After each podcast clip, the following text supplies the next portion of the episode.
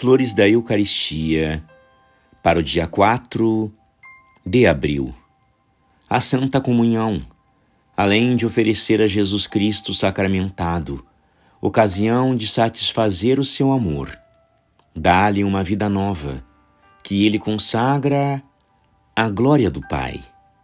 Jesus, não podendo mais em seu estado glorioso honrar ao Pai com um amor de liberdade humana, portanto, um amor meritório, vem ao homem pela comunhão. Faz sociedade com ele, a ele se une.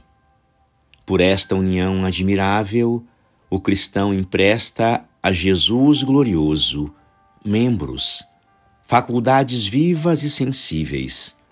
Dá-lhe a liberdade necessária ao mérito das virtudes, e deste modo se transforma num outro Jesus que revive nele.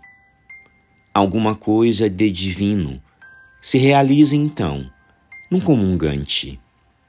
O homem trabalha e Jesus dá a graça do trabalho. Ao homem cabe o mérito e a Jesus a glória. E Jesus pode dizer ao Pai: Eis que vos amo e vos adoro. Sofro ainda, vivo novamente nesse membro que é meu. Graças e louvores sejam dadas a todo momento ao Santíssimo e Diviníssimo Sacramento. O Senhor esteja convosco, Ele está no meio de nós.